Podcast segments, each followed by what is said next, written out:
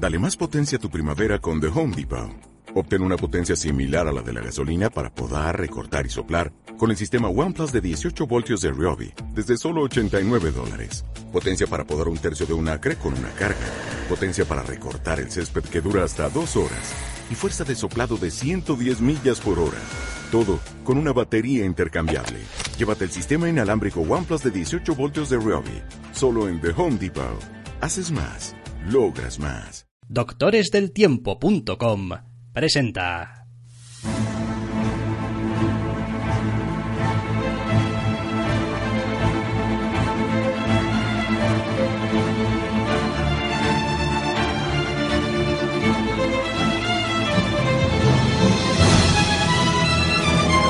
Zascandileando.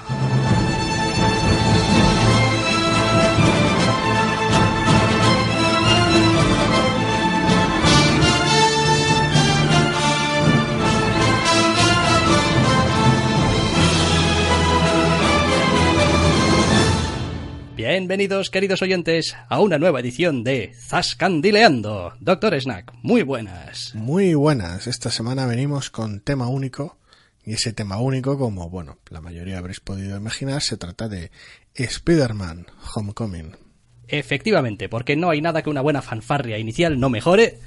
Estos cachondos decidieron sacarte el logo de la película, pues con estos sonidos. A golpe de fanfarria clásica. Efectivamente, del Spider-Man clásico, del Spider-Man de los dibujos animados y del Spider-Man de Dios sabe de cuándo. Sí, sí, Sam Raimi ya hizo trampa en su momento para incluir la melodía de pasada, pero sí, es, es, es ese lugar común, es posiblemente la fanfarria más identificable de Marvel, en general, de cualquier personaje y demás. La segunda posiblemente sería la de los X-Men de la serie de los 90 porque somos como somos. Sí, también tiene que ver con la edad que tenemos y esas cosas. Sí, ¿eh? sí, no, pero la de Spider-Man es universal. Sí. Eso sí es cierto. Eso le suena a todo el mundo. Sí, da igual, aunque sea en la película de los Simpson. Bueno, en cualquier caso, Spider-Man Homecoming. La verdad es que había un montón de cosas que teníamos ganas de ver resueltas ya respecto a esta película. La principal, en general, a grandes rasgos, es, bueno, pero es una película que está bien, es una película que se puede ver, es una película igual de mierdera que las anteriores o no. Bueno, pues es una película que está bien, es una película que se puede ver, es una película que no es mierdera en absoluto. Por si alguno no nos conoce, cuando el Dr. Rust dice anteriores, se refiere a las dos inmediatamente anteriores. Sí, claro, por supuesto, me refiero a The Amazing Spider-Man Uno y dos. Es decir, Amazing Spider-Man, la amenaza de Electro, como se llama aquello. Exacto.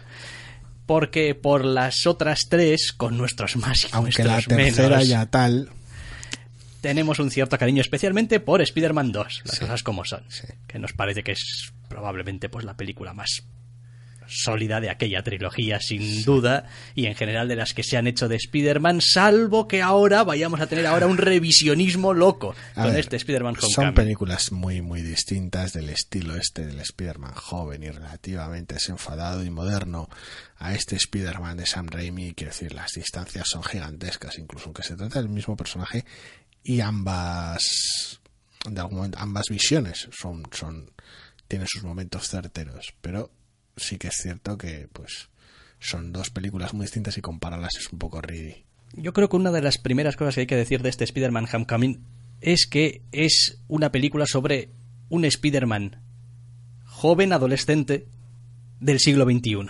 Sí.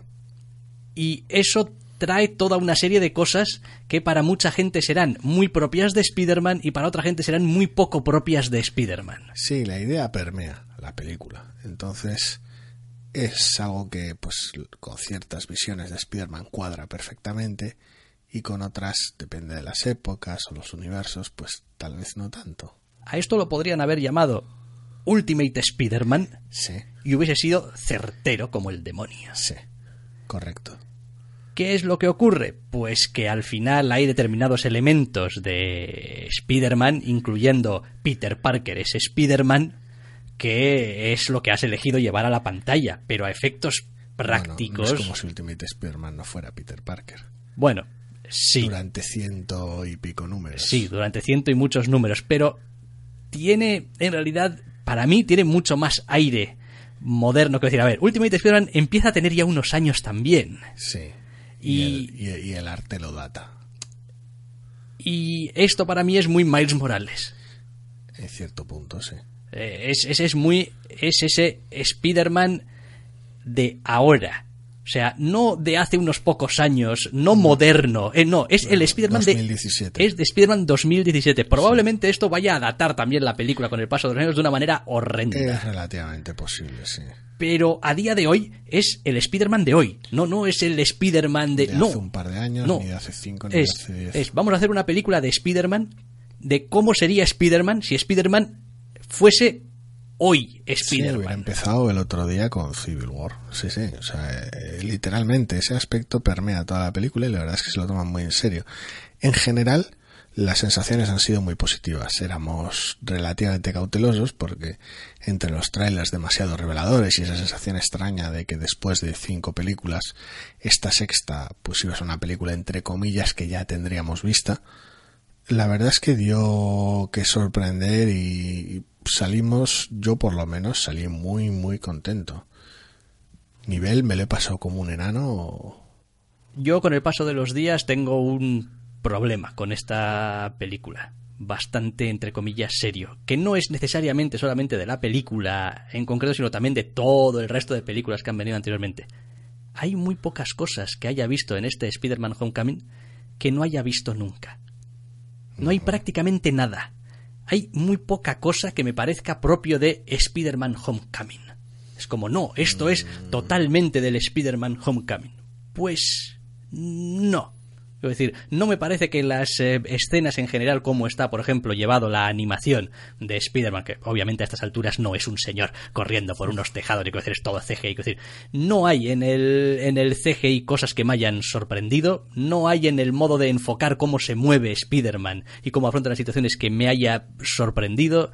Eh, no hay tampoco demasiadas cosas. eh, en general en su actividad superheroica que me parezcan especialmente reseñables.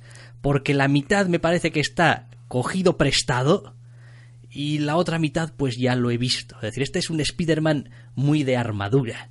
Es un Spider-Man con mucha ayuda tecnológica eh, en gran parte de la película. Luego pues tendrá sus cosas y tal y cual. Entonces, hay muy poquito que relacione directamente con esta película respecto a cómo está caracterizado el superhéroe, ¿eh? La identidad de Spider-Man. Vale, vale, bien, sí. En ese aspecto sí es una película que en general opta por derroteros más conservadores en la manifestación superheroica, aunque tiene sus cosas y pues ya entraremos en ello cuando nos pongamos con los spoilers. ¿Nos ponemos con los spoilers ya? Eh, no sé, pero para esto, claro, es que no hemos dicho al principio que íbamos a hablar todo sin spoilers, ¿verdad? Que era la idea inicial. No, no, a ver, en general, a ver, la película está muy bien, pero también es cierto que la película en general la gente está ya sobresaturada de información, con lo cual hacer una review entre comillas completa, vigilándonos mucho los spoilers, es relativamente un poco ready. En este caso específico, normalmente lo solemos hacer, pero en este caso específico, más allá de hacernos eco en estos minutos iniciales de, de que, pues, sí, hablar de ella sin spoilers está bien, pero hay ciertos detalles de la trama o ciertos detalles en los cuales podemos estar eh, de acuerdo y otros en los que no, en los cuales hay que entrar y ahí ya pues toca recurrir a los spoilers bastante pronto. Que si quieres meto ahora la musiquilla y todo el mundo se da por enterado y bajo Eso. su propia responsabilidad. A eso me refería. Quiero decir, en general, antes de entrar en, en- en el territorio spoiler propiamente dicho, en general nos ha parecido una película que está realmente bien y que merece mucho la pena ir a ver y que ha sido en general, salvo alguna cosa que haya, una sorpresa muy grata y que la película ya va bastante más allá del tráiler, de lo que esperábamos y eso que el tráiler era bastante explícito en lo que a estructura cinematográfica se refiere. Sí, sí.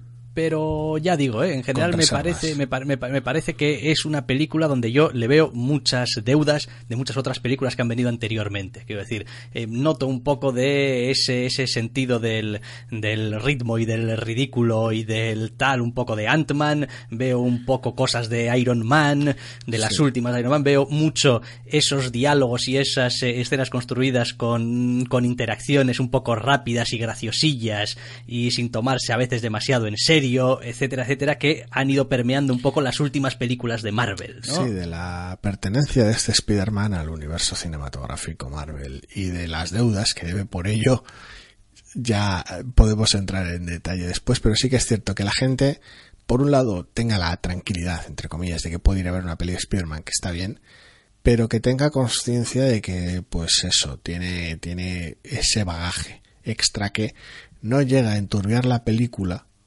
con, con, entre comillas, conocimiento innecesario. No es una película de setup de una saga, ni de un de un evento, de no, es que esto es necesario Tampoco- antes de Justice League, por decirlo de alguna manera. Tampoco es una película de origen del pero superhéroe. al, pero al no necesitar al no, al no necesitar eso, un origen por un, en un extremo de la película, ni al tener que terminar de determinadas maneras para dar pie a otras películas, la película, pese a esas deudas estilísticas, se puede permitirse su propia obra.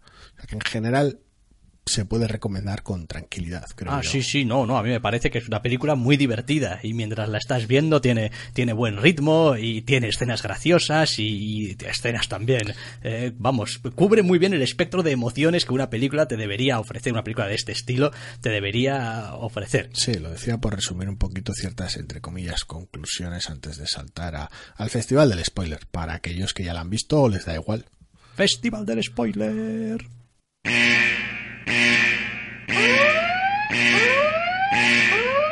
Detente insensato. Estás adentrándote en zona que no es segura. A partir de este momento nada te protege de destripamientos. Destripamientos de películas, de series, de anime, de videojuegos. ¿Quién vive? ¿Quién muere? ¿Quién traiciona a quién? ¿Por qué pasaba lo que pasaba? No digas que no te avisamos, pero si aún así deseas seguir escuchando, sé bienvenido a Territorio Spoiler.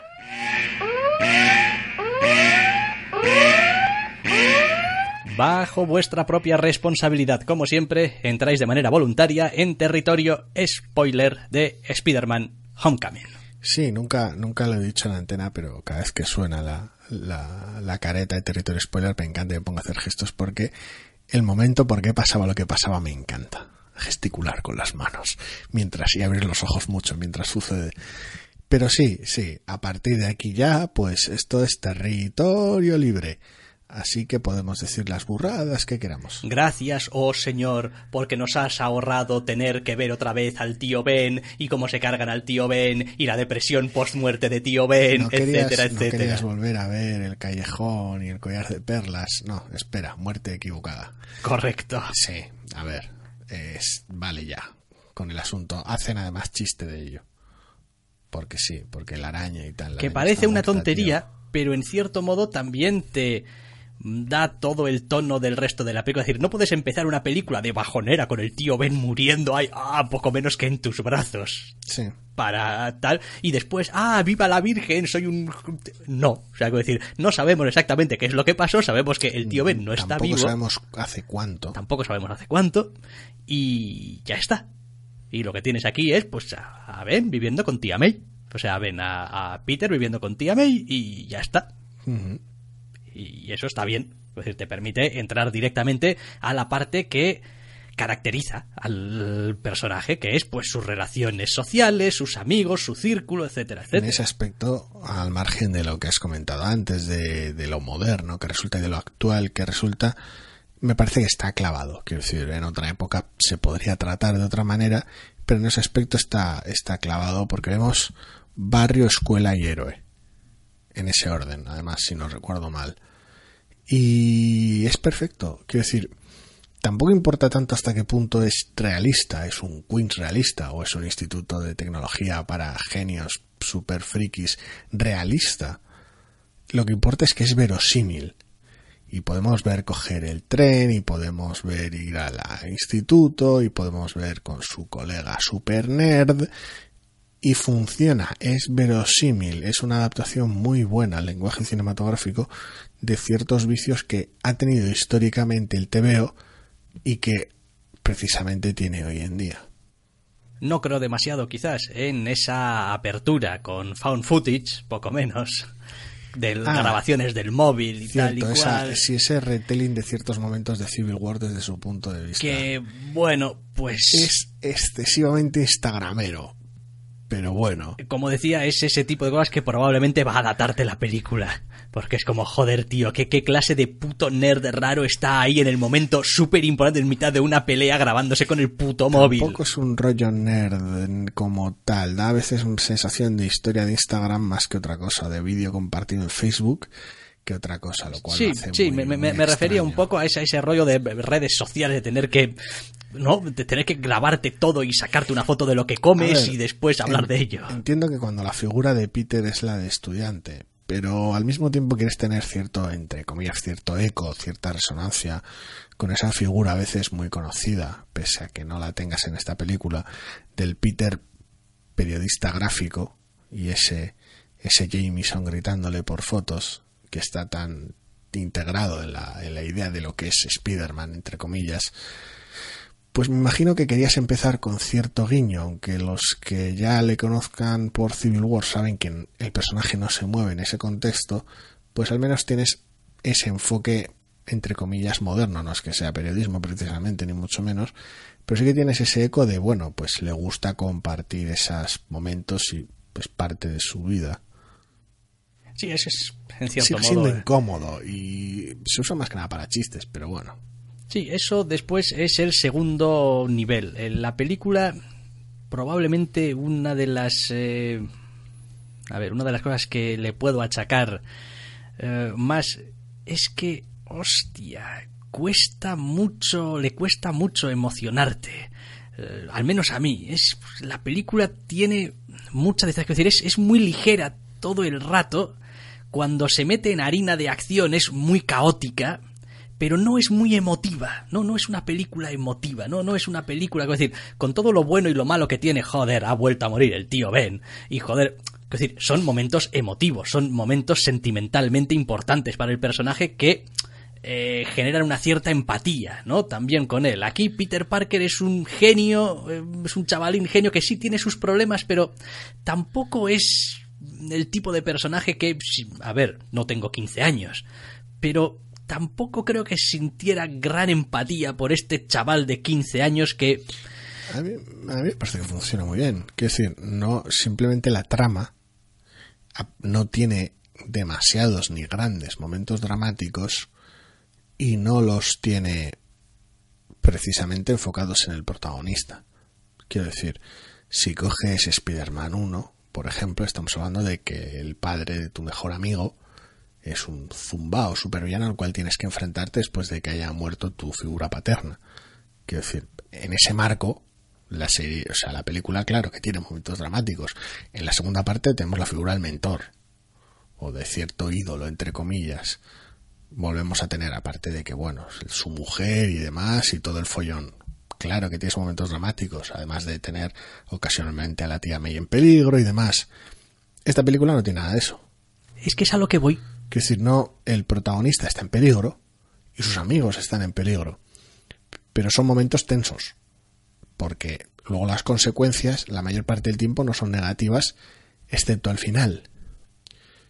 Que bueno, pues son malas porque el villano ha sido capturado y su familia tiene que bregar con ello. Y es un drama para ellos. También es grave para. También es malo para Peter. Pero es una situación tan fugaz que de alguna manera no le impacta. Quiero decir, la, la película le da problemas en otros frentes, pero no en uno dramático. Es que, es que es a lo que voy. Así como puedo entender tal, tal y... Quiero decir, por decirlo de alguna manera. Ya, o en- pero- o en Iron Man. A ver, eso obviamente dependerá de lo que hayas leído, hayas visto y de la idea que puedas tener un poco tú del personaje. Pero es verdad que Peter Parker ha sido siempre Un pupas. un- un pupas que se ha estado echando la culpa de prácticamente de todo y sus grandes dilemas han sido no solamente económicos, sino también a veces, muchas veces, eh, morales y, y sentimentales y emocionales. Y quiero decir, es como, joder, es, es todo es una puta montaña rusa en la vida de Peter Parker. Y aquí Peter Parker tiene una parte que es muy montaña rusa, pero muy ligera. Es como... No, a ver, es decir, en incluso, general- incluso el momento en el que se le cae el mundo encima, en plan, no, pues tu, tu traje, dame tu traje y tal, pues si no, si no eres nadie sin él no deberías llevarlo y tal y cual. Pues bueno, pues tiene una pequeña bajona. Tiene y tal. dramáticos, por decirlo de alguna manera, por describirlo de alguna manera, porque momentos tensos tiene muchos. Momentos de peligro, momentos de arrojo, demás. Momentos dramáticos tiene básicamente dos. Principalmente al margen del final, con Liz Allen y las lagrimonas y su padre y tal, pero bueno. Y esa, esa distancia que ella misma pone entre ella y Peter, porque Peter no estaba ahí. ¿Vale? Pero al margen de esos tíos momentos dramáticos, uno es el del traje, otra vez más, aunque sea subrogada, tienes a Tony haciendo de figura paterna totalmente de- desquiciada y demencial, como le viene de herencia, entre comillas. Claro, pero quiero decir que, que Tony Stark El- te ver, eche la castigo- bronca el no tiene es un el mismo manotazo, nivel. Es un manotazo en la muñeca, quiero decir, es, es, no es, no es realmente, no es, no has perdido a, tiene esa sensación de pérdida, pero es más una sensación de verse Es como he superado, decepcionado abruma- a- abrumado. ah, vaya. No es un drama, no se, no se ha muerto nadie, básicamente, entre comillas, sí que muere gente, pero bueno, no, no, no, no es, no es el caso aplicable. No, no hay, no hay dramas en ese contexto. Y el otro, el momento que tiene cierta carga dramática, cierto poder dramático, es cuando le tira el edificio encima y tiene que pues echarle huevos para salir en una escena que es 100% Spider-Man retro. Vale, Sí. no, no- vale, no tiene dibujos de las cabezas flotantes del tío Ben diciéndole cosas, que sería el recurso visual de hace mil años, pero es lo que le falta, realmente. Quiero decir, que te salga una cabeza flotando diciéndote, Peter, recuerda que... Porque por lo demás ese tipo de escena es el estar él debajo de algo y teniendo que esforzarse muy fuerte para levantarlo. Pero incluso ahí, Dios, me parece que en la película le falta fuerza. No decir, no han prolonga. querido, no han querido cargar las tintas, hostia, no, han querido hacer realmente las escenas, eh, es decir, a ver. Cuando ves determinadas escenas se te pone un poco la carne de gallina. Te quiero decir, sube la música, tal y. La Hostia. es demasiado corta, ta- esa en concreto, me refiero a la del edificio, Sí, es sí. demasiado corta. Entonces no acaba de, de, de- de proporcionarte el subidón, quiero decir, el, el momento en Spider-Man 2 y tal, cuando eh, se lleva a Octavius a Mary Jane y el otro y tal se da cuenta de que ya no necesita las gafas, las echa cada solo y cierra el puño y sube la música y tal. Tú, Sí, está San Raimi dirigiéndolo también. Eh, sí, no, no, pero me refiero a, es, es una apuesta por voy a hacer aquí algo que igual después me queda una mierda enorme. Me queda excesivo. y me queda excesivo y Sí, tal. como pero, ciertos pecados pero de la quiero decir, tercera. joder, estás ahí bajo un montón de escombros y cago en la puta. Cuando, cuando sales de ahí, debería ser un subidón para toda la puta sala. Sí. Es como que grite, que haga lo que sea, pero tiene que ser, Aquí es más corto y más moderado. que, que tiene que ser, y ahora lo vamos a petar. Aquí es más corto y más moderado en ese aspecto. Eh, donde carga las tintas más es en otros momentos, aparte de los cómicos. Quiero decir, lo que comentabas antes de la confusión de las peleas.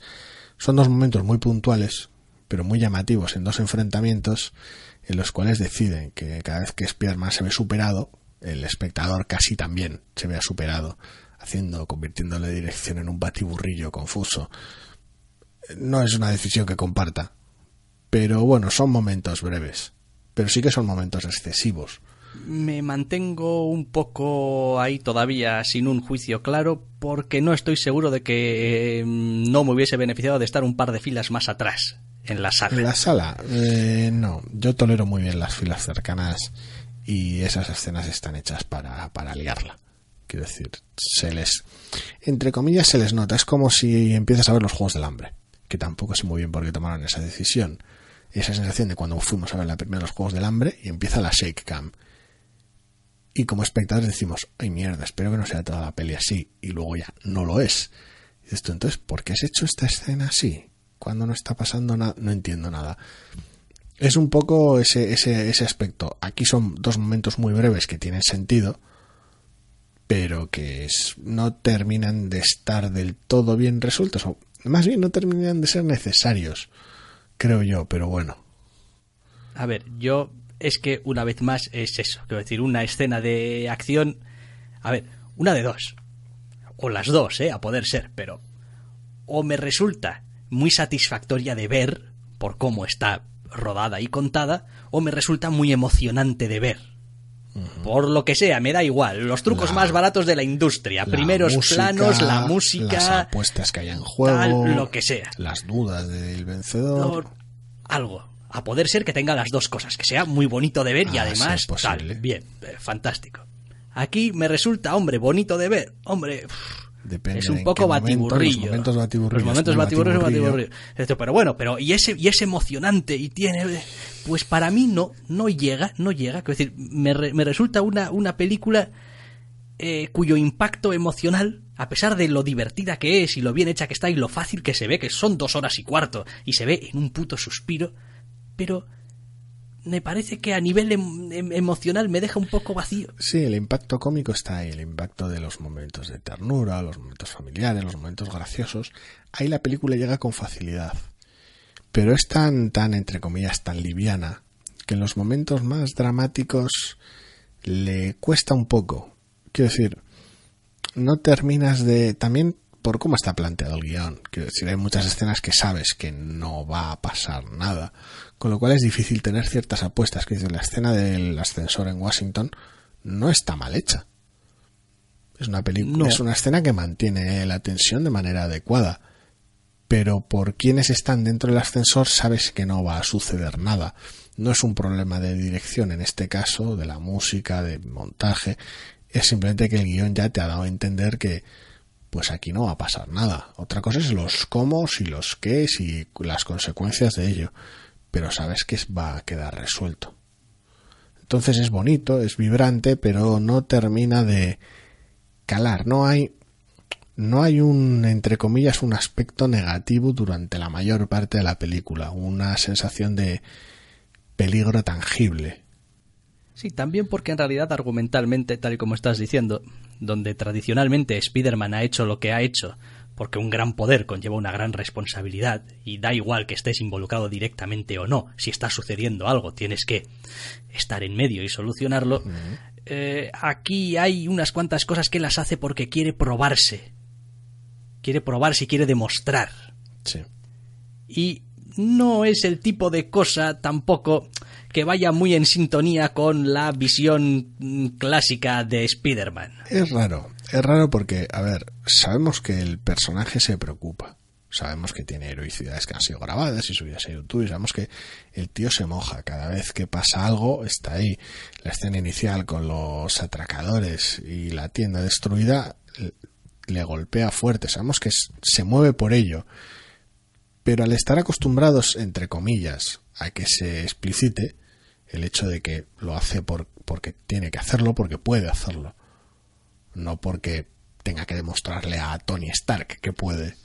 Pero claro, eh, Pero es que gran parte de la trama va, oye, ¿cuándo voy a entrar en los Vengadores? Eh, Eso ¿Qué pasa es. con los Vengadores? Eh, ¿Me vais a llamar para los Vengadores? En- Entonces, entonces el enfoque es raro. Quiero decir, el Spider-Man del, del poder y la responsabilidad está ahí porque está ahí desde su presentación en Civil War, entre comillas.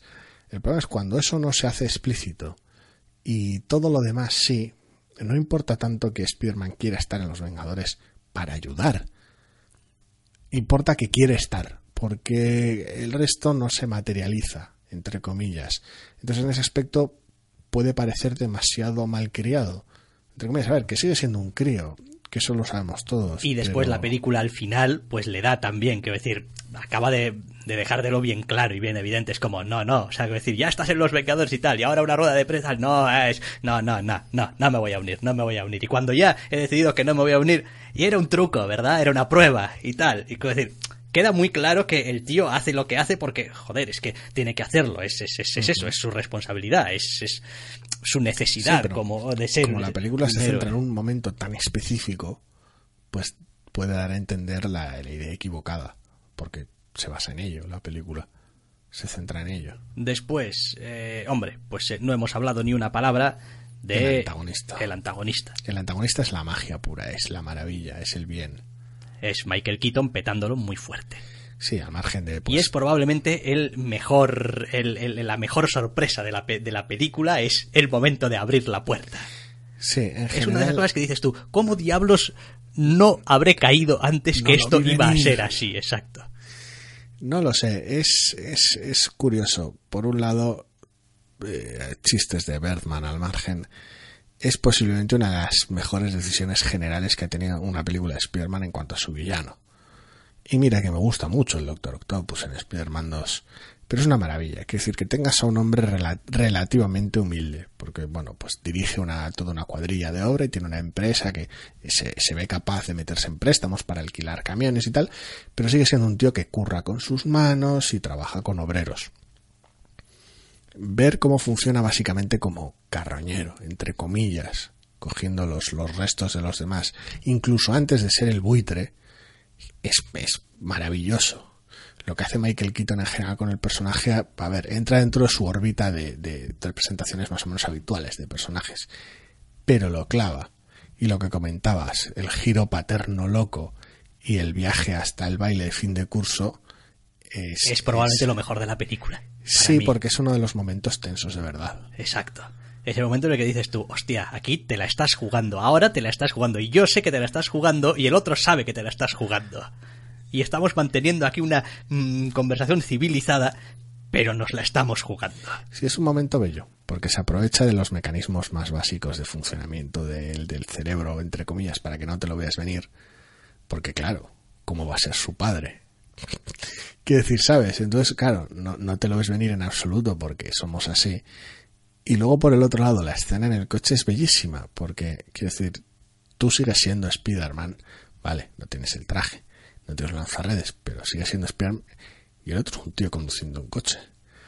Y aún así, el que tiene la voz cantante es él, eh, y es bellísimo porque sabe quién eres pero está y muy se va bien construyendo la escena poco a poco Pero no es solamente, no es solamente eso. La película, a lo largo de todo su desarrollo, está estableciendo muy claramente que la edad es un estatus por sí mismo en, eh, en- en esta película. Quiero decir, Tony Stark, al margen de por qué ser hombre, es un adulto. Y tú eres un chaval. Y entonces, y pues. pringas Y pringas, te toca pringar, es lo que hay. Si te digo que vengas, vienes. Y si te digo que vayas, vas. aprovechas una excursión para conseguir tu para seguir con tu cometido cu- cuentas con tu colega para hacer entre comillas la travesura de desbloquear el traje son aproximaciones muy infantiles entre comillas mientras que el resto se mueve en un mundo distinto Y de repente te abre la puta puerta y ahí tienes.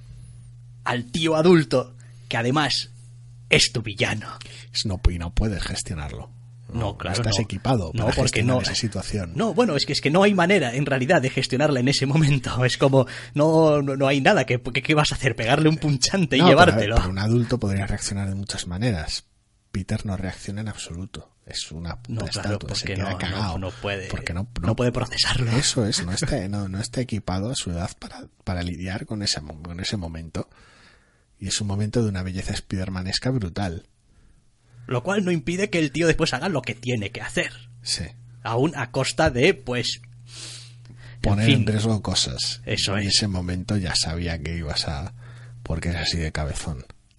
Y cuentas con tu villano secundario, entre comillas, aunque sea de manera breve.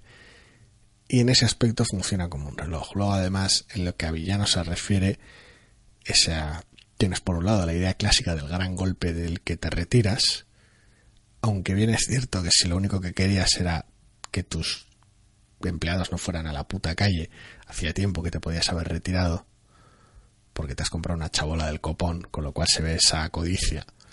Y por el otro lado tienes un final en el cual el villano no muere, que vale ya del asunto. Sí, sí, esa necesidad de ten- los tenemos que matar, porque si no, claro, estarían ahí para la siguiente y tal. Y, bu- bueno, pues, pues que No, estén, pues, si sale, sale, y si no, no. Vaya, ya pasó con el Joker, ¿eh? De todas formas también, en la de Nolan. Es como, pues... Listo. Detenido. Qué- qué- Quédese usted detenido ahí, ya está. No sé, es que está esa sensación permanente de que mientras que en los tebeos, muchas veces por razones prácticas, evidentemente el personaje no muere y si muere era de bromis.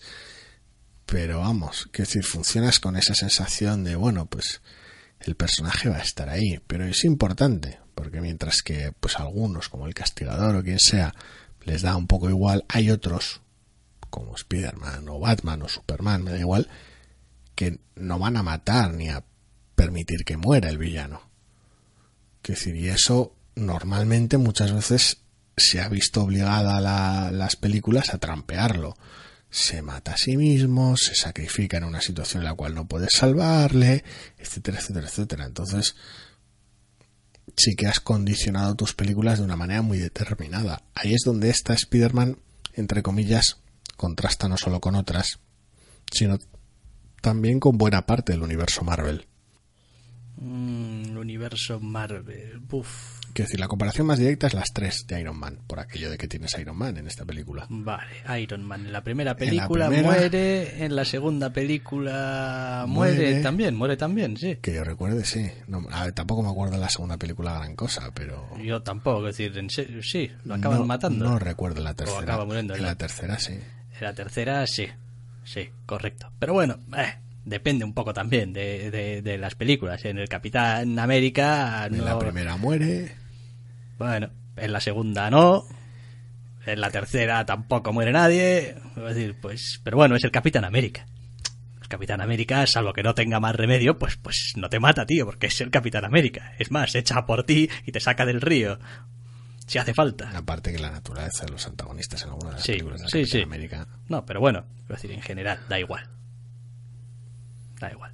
Entonces es ese, ese contraste, entre comillas, porque bueno, luego las de Thor funcionan a su manera y las de los Vengadores a la otra, pero Después el, el actor Tom Holland, pues está bien. Hace, quiero decir, hace un retrato de un Spider-Man muy verosímil, muy creíble, muy de andar por casa, quizá excesivamente fan de todo el asunto superheroico y tal, me pero, pero bien, está, está bien. Y curiosamente, una de las cosas que se suelen dar mucho en estas películas que suelen ser los momentos de vergüenza ajena, de interacción social, porque eres un tal y cual, pues no tiene demasiado de eso. Es decir, tiene sus momentos incómodos para el personaje, pero no para el espectador.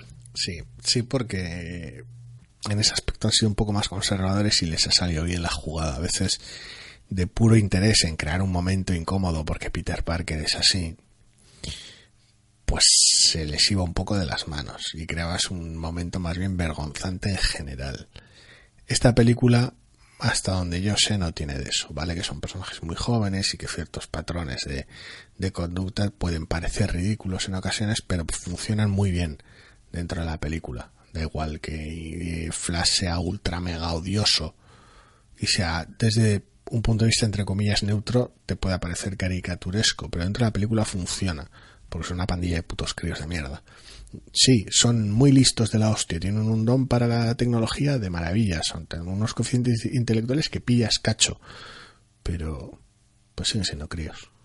y no sé qué más cosas que tiene la película. A ver, el desarrollo está también más o menos bien orquestado, bien equilibrado.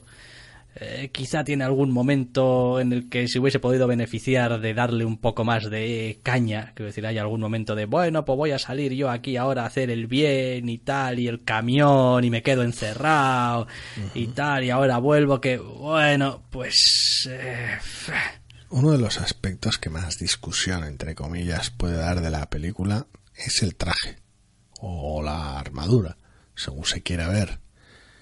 Y sus lanzarredes y su inteligencia artificial, una vez que está desbloqueada y demás.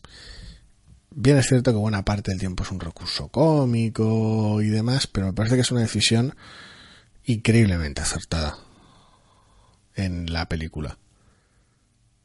El- Bueno, no digo que la película no sea increíblemente acertada. No tengo tan claro que sea una decisión increíblemente acertada para Spider-Man. A mí me parece que es brillante para Spider-Man porque es, entre comillas, una manera de hacer trampa. Me explico. Spider-Man normalmente estamos acostumbrados a que tenga ciertos patrones de conducta y de diálogo que le funcionan a él. Cierta comicidad, cierta tendencia al monólogo, al chiste, cierta tendencia en TVOs más clásicos, evidentemente, a la burbuja de pensamiento, a la duda. Todo eso muchas veces es difícil de trasladar al cine. Eh, en ocasiones han dado como resultado Spider-Man unas versiones de Spider-Man muy parlanchinas, muy, muy, muy pesadas, aunque estuvieran solos. En este caso han hecho trampa. El personaje en vez de tener burbujas de pensamiento de un TVO o captions de un TVO o da igual, o estar hablando solo, está hablando con Karen. Es tramposo, muchísimo, pero da salida a esa faceta del personaje dentro de un contexto razonable. Bueno, yo mm, me parece que, decir, funciona en, el- en la película. No tengo nada en contra, en realidad, ni muchísimo menos. Me da un poco de pena de que no hayan podido ser fieles a un Spider-Man carente de tecnología más allá de unos lanzarredes. Ya. Es como, pues sí, entiendo que en este universo Marvel cinematográfico que habéis construido y tal y como habéis presentado al personaje con un traje que le da el puto Tony Stark. Y siendo el Spider-Man de la Pues, aquí y el ahora. Sí, pues bien, y además el tío es un genio tecnológico. Quiero decir, a ver, no existe mucha diferencia entre me ha dado el traje Tony Stark o tengo una inteligencia artificial medio medio y unos lanzarredes medio medio que me los estoy desarrollando yo. Y en plan, y al final de la película salgo con un traje distinto y ahora ya sí que mola y tal y cual. No hay mucha diferencia en realidad eh, con eso. Pero sí que es verdad que le quita un cierto toque muy, muy orgánico, muy, muy humano, muy casero de andar por casa de Spider-Man es un tío, pues, de, de, de mid-level, de street level, es un superhéroe de la calle que, que sí, que te puede pegar un punchante y mandarte a la semana que viene, porque es la hostia de fuerte, pero Lo bueno es que lo tienes en, en las dos facetas. El traje no lo lleva todo el rato y el rato, buena parte del rato que lo lleva, no lo lleva activado al completo, por decirlo de alguna manera. También le vemos en chándal, por resumirlo. Y además está la otra faceta, que aunque tenga el apoyo que tenga o tenga los recursos que tenga, sigue funcionando a nivel de calle. Que es una decisión que me pareció bellísima. Es decir, el Spider-Man no está persiguiendo megavillanos en ningún lado. Está persiguiendo a un grupo de ladrones de banco glorificados, entre comillas, unos tíos que dan unos palos por ahí, sin más, con algo de tecnología guay para conseguir más tecnología guay, sí, pero siguen siendo unos mangantes, y ya está. No es un gran supervillano con un plan de la hostia.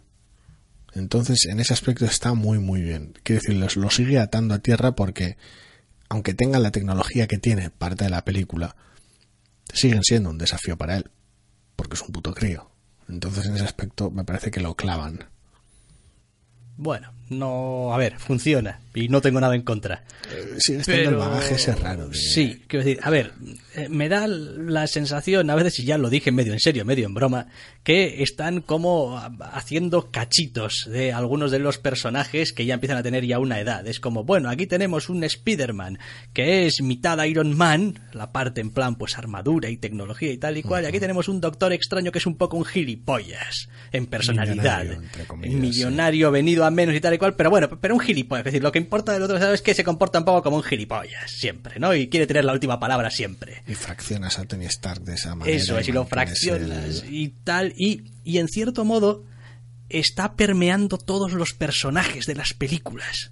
Que está llegando a un punto en el que todo el mundo es eh, un, un- un listo de cojones. Yo en no creo cierto que llegue modo. a tal punto. Ni mucho menos, porque el Capitán América sigue siendo el puto Capitán América. Sí, pero me, me refiero, me, refiero, zote. me refiero a que la, la manera habitual de em, representar una interacción entre los personajes suele ser siempre a ver quién dice la frase más ingeniosa o el, ese diálogo un poco rápido y tal y cual. Quiero decir, Entiendo por dónde vas, porque les gusta mucho pues el diálogo graciosil y el tono ligero. Pero el tratamiento es totalmente distinto. Es decir, la, personalidad, entre comillas, de, de, Robert Downey Jr. como Tony Stark es una muy específica que a veces llega incluso a sobreescribir su contrapartida en los tebeos. Porque no es como si Tony Stark hubiera sido siempre así, ni mucho menos. Entonces es una, es una, es un, enfoque de un Tony Stark muy específico, que es la figura central de las películas. Eso no, no- que no se nos olvide nunca. que sale aquí. O sea, que sale Spider-Man Homecoming, sí, bueno, pero que le ayude un poco. que salga aquí Robert Downey Jr. y Iron Man. Y y- en todas las de los Vengadores, y en la última del Capitán América, y en sus tres películas, incluyendo la que fue la primera. Quiero decir, bueno, técnicamente la primera es la de Julio de Edward Norton, pero vamos a dejarlo ahí. El asunto está en que es eso, tienes esa presencia constante de Iron Man en tu universo. Es una pieza es la pieza central, al margen de, bueno, pues temas de metatrama como las gemas. Entonces, claro, es inevitable que tenga cierta presencia. Ahora bien, a nivel de carácter o a nivel de legado es distinto, porque luego coges cada una de las películas y cada uno de los personajes y el contraste está ahí, porque Peter, pese a que tenga a Tony encima todo el rato, funciona de manera totalmente distinta. El Doctor Extraño, por mucho que nos guste el personaje, va a tener la vida que va a tener dentro del universo cinematográfico Marvel. Por un lado, porque es un personaje problemático y por otro lado, porque lo interpreta un actor relativamente ocupado, que tampoco creo que se preste a muchas historias, con lo cual, pues, tiene las piernas, entre comillas, muy cortas. Y el resto del reparto es totalmente distinto, quiero decir, Ant-Man no es Tony Stark, pero en paro. Quiero decir, el personaje es totalmente distinto. Sí. Sí, pero es un gracioso. Es un ingeniero, sí, es gracioso. Es un ingeniero gracioso. Pero mientras que el otro es un puñetero gilipollas odioso, porque es un gilipollas odioso, puede molar un montón tenerlo en Iron Man 3 molando fuerte, pero se comporta como un bastardo con todo el mundo. El otro no, el otro es un puto pedazo de pan, que es un, es un everyman de toda la vida. Y Peter funciona de manera totalmente distinta.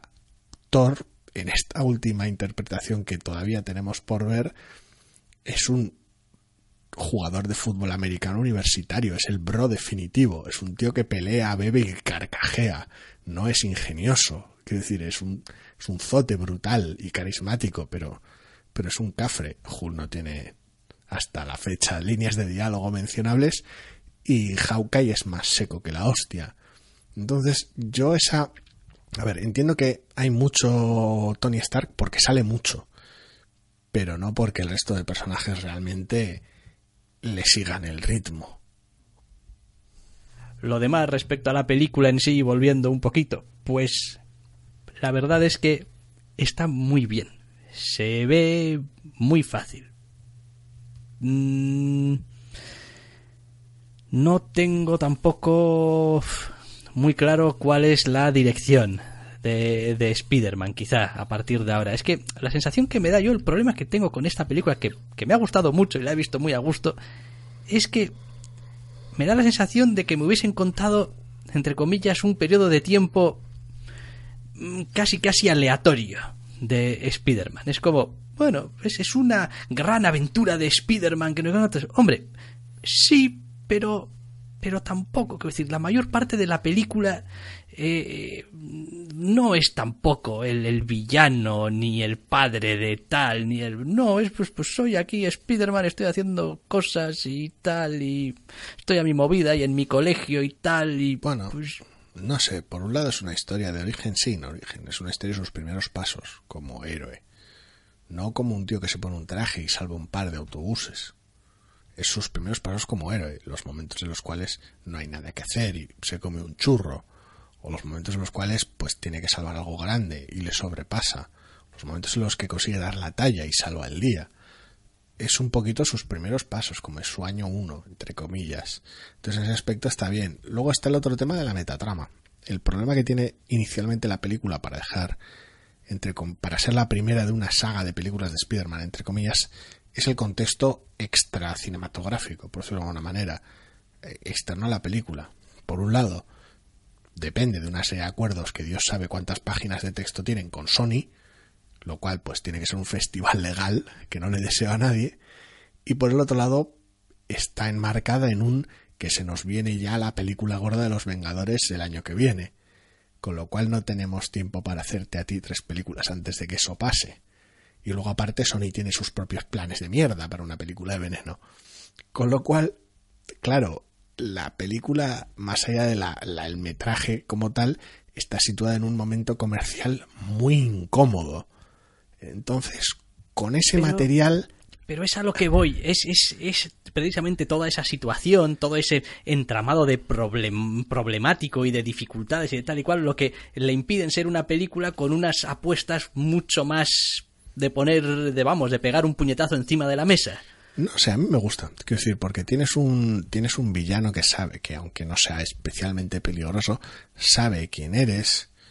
Tienes un villano que, pese a eso, pues hay cierta distancia, cierto respeto, ciertas decisiones que se toman al final de, de no revelarlo. Tienes, entre comillas, una galería de secundaria establecida, bien sea los estudiantes por un lado, la familia por otro, tus villanos entre comillas, porque bueno, tienes un buitre, tienes entre comillas un escorpión, porque bueno, tienes un McGargan por ahí paseando con un tatuaje y tal, pero bueno, no voy a decir que tienes un soccer porque lo desintegras, pero luego tienes un sustituto que también va a la cárcel.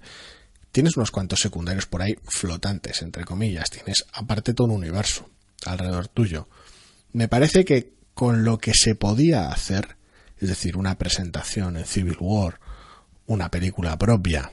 Y de aquí nos vamos a la Guerra del Infinito directamente, en la próxima aparición del personaje, salvo sorpresa en Thor, que no. La siguiente es ya la Guerra del Infinito.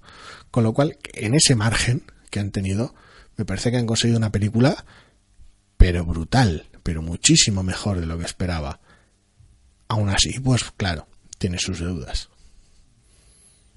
Sí, no sé, no sé. Quiero decir, yo aprecio muchísimo esta película y me parece que es muy divertida y que está muy bien. Mm, No me llega a otros niveles. Es, no, no, no es una película que me emocione, no es una película que pueda irme a casa cuando salga esto en DVD o en lo que sea, decir, "Buah, me voy a ver esta escena porque es que me pone los pelos de punta, me voy a ver esta escena porque me emociona, me voy a ver esta escena porque hace que me ponga de pie y diga, sí, joder, sí, no los tiene esta película. Tampoco lo vas a hacer con la primera, ¿Con qué primera? Spider-Man. Con la primera de Spider-Man.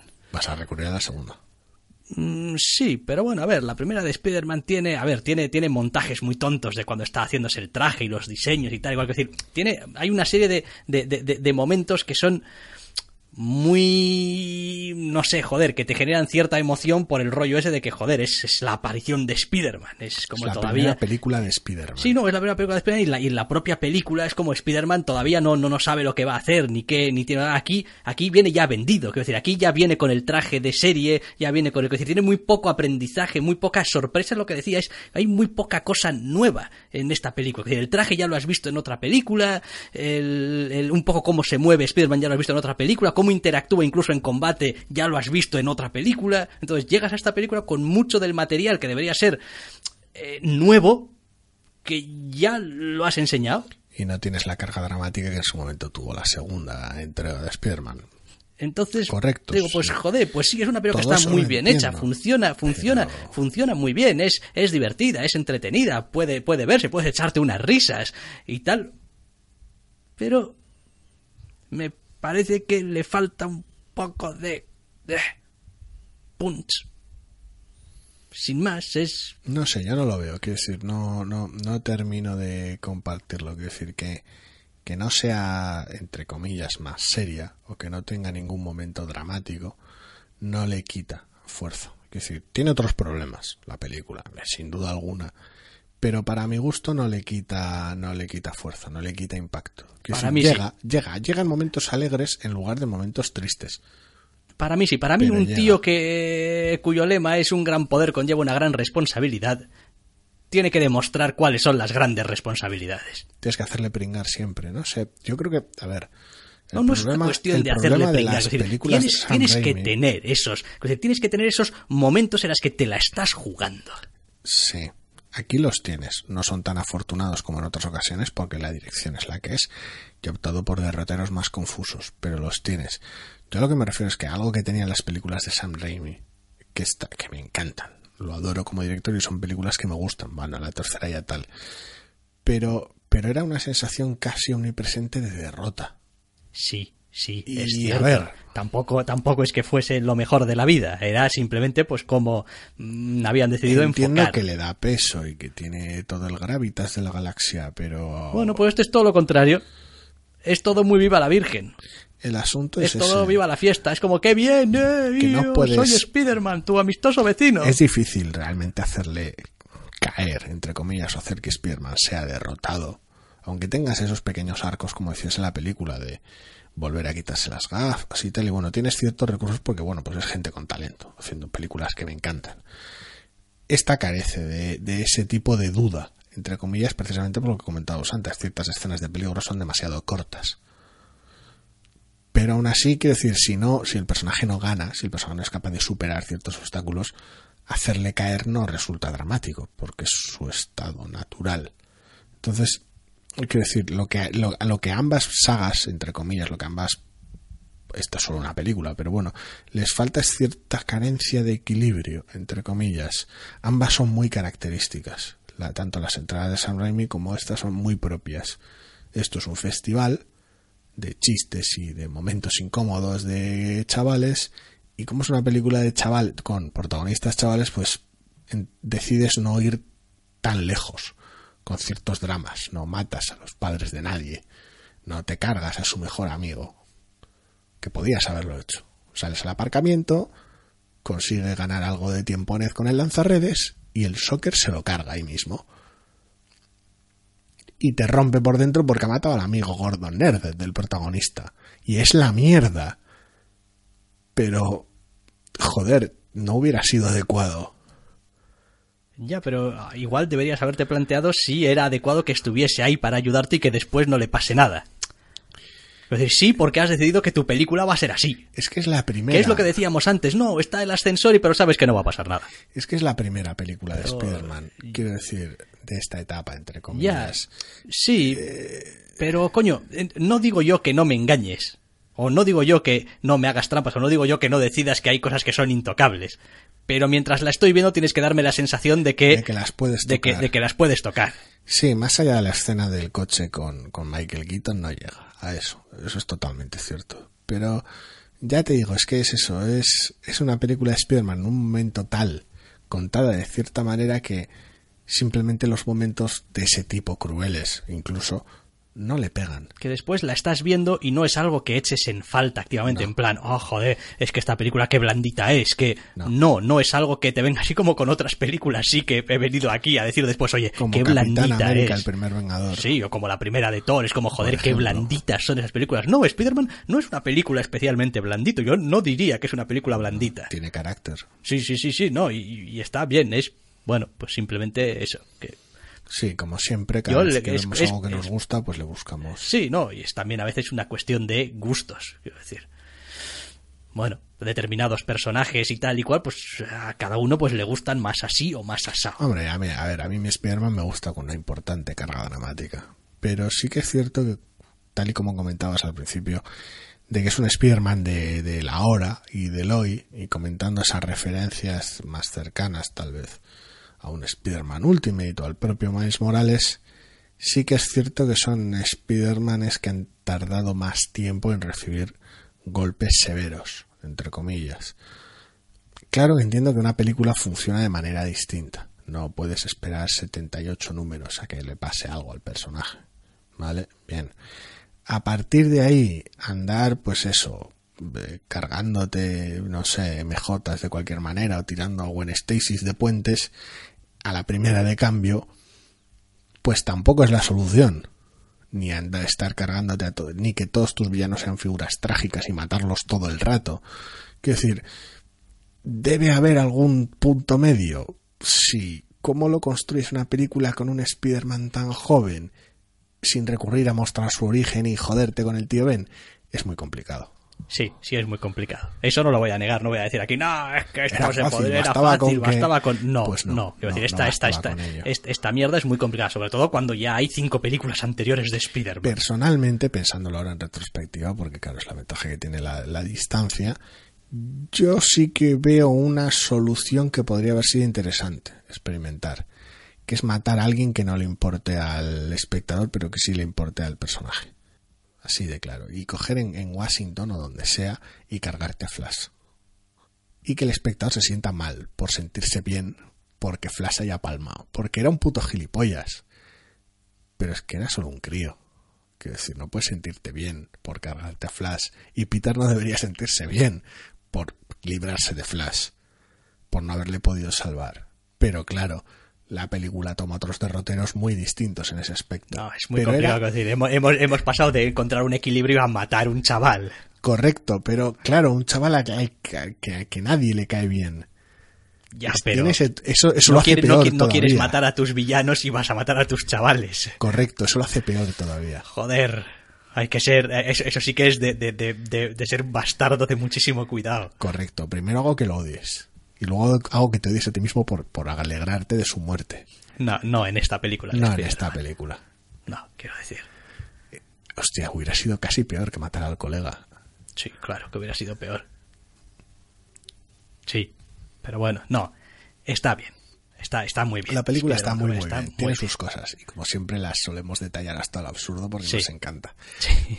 Pero, pero esa es muy divertida, está, está, está muy bien realmente. Tiene un ritmo que lo lleva bien, bien, bien. Yo estuve votando y, con una sonrisa estúpida en la cara cuando no estaba directamente riéndome durante toda la película porque estaba me lo estaba pasando en grande con toda ella Y cuando salí, la sensación en caliente era esa de joder, o sea, me gusta tanto que me gusta tanto como mi película favorita de Spider-Man. Ninguna es mejor que la otra, pero son dos bestias totalmente distintas, como creo que ya ha quedado bastante claro. Pero, joder, ambas me han gustado mucho. Hmm. Y son películas a las que quiero un montón. Evidentemente la otra la tengo vista varias veces ya, pero... Sí, claro, eso también afecta mucho, ¿eh? El, el saber o no saber, o el ver, o el poder fijarte en ciertos detalles o no, pero bueno, tampoco. Muy bien, muy recomendable. Tiene más... Que sea liviana, que sea ligera o que sea divertida, a veces engaña. Y hace que parezca que no tiene tanta chicha como tiene, pero la película tiene un montón de recursos muy interesantes como el personaje de Flash. O sea que no, que, que no se desmerezca como una película simplemente divertida porque tiene su chicha. Pues tiene su chicha y nosotros tenemos ya, yo creo, nuestro punto final Sí. para el Zascandileando de esta semana. Y pues si todo va bien, no sé, o pues ya veremos. Es que es unos, unos meses un poco En raros, verano hay cosas raras, unas semanas un poco raras, pero, pero sí bueno, es muy posible. En cualquier caso, eventualmente volveremos con una nueva edición de Zascandileando, así que os esperamos. Hasta la próxima.